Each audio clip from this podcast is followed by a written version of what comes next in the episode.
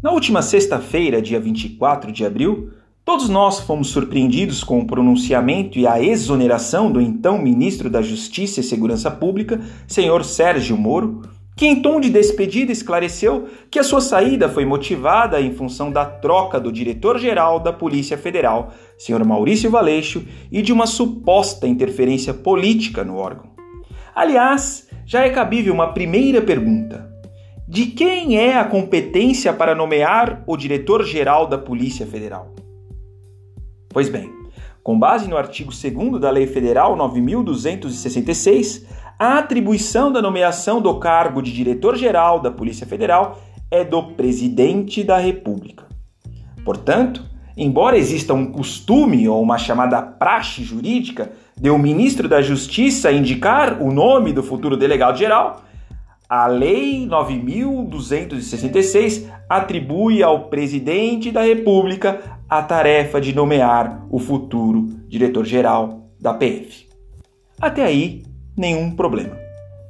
O fato é que o ex-ministro da Justiça trouxe em seu pronunciamento que o presidente da República teria insinuado a ele que gostaria de trocar o DG e dois superintendentes regionais do Rio de Janeiro e do Pernambuco por causa de algumas investigações e dois inquéritos no Supremo Tribunal Federal, de relatoria do ministro Alexandre de Moraes. O ex-ministro teria ponderado ao presidente da República que a troca poderia representar uma interferência política no órgão.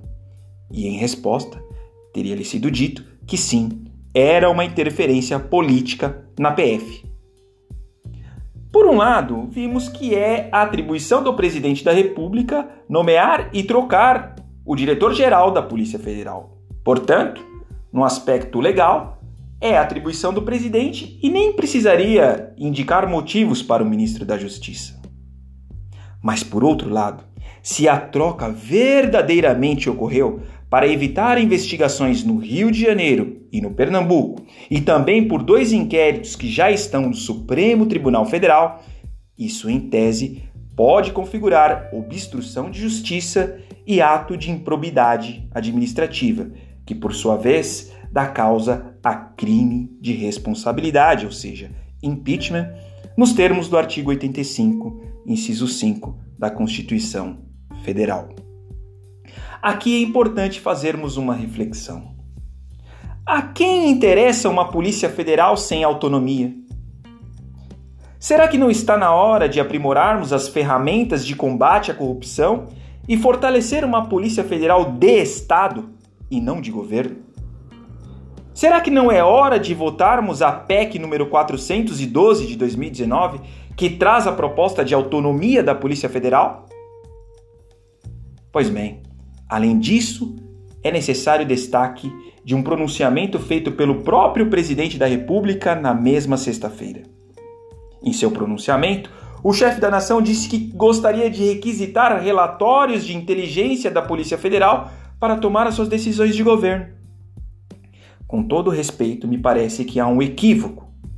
Pois, de fato, a Polícia Federal produz relatórios de inteligência, mas voltados para a prevenção e repressão de crimes, nos termos do artigo 144 da Constituição Federal, e não para servir aos seus governantes. Aliás, quem produz relatórios de inteligência de Estado para a tomada de decisões governamentais é a ABIN no Brasil, é a CIA nos Estados Unidos, a KGB na Rússia, o Mossad em Israel. Enfim, me parece que há uma certa confusão dos papéis institucionais. Mas, como no Brasil, tragédia pouca é bobagem, no mesmo dia, o Procurador-Geral da República, senhor Augusto Aras, determinou a instauração de investigação no Supremo para apurar as acusações feitas pelo ex-ministro Sérgio Moro. Portanto, a partir de agora, é fase de mata-mata. Ou seja, ou Sérgio Moro será processado por denunciação caluniosa, ou o ex-ministro comprova suas alegações, e aí haverá uma série de acusações de imputação de crimes de falsidade ideológica, advocacia administrativa, obstrução de justiça, coação no curso do processo, além de outros atos atentatórios à probidade na administração que, como já dito, é causa de impeachment, nos termos do artigo 85, inciso 5 da Constituição Federal. Em suma, você que achava que ia ficar na quarentena meditando com tédio e tranquilidade, pode tirar o seu cavalinho da chuva, porque você está no Brasil. E aqui, ao menos por enquanto, o bicho tá pegando.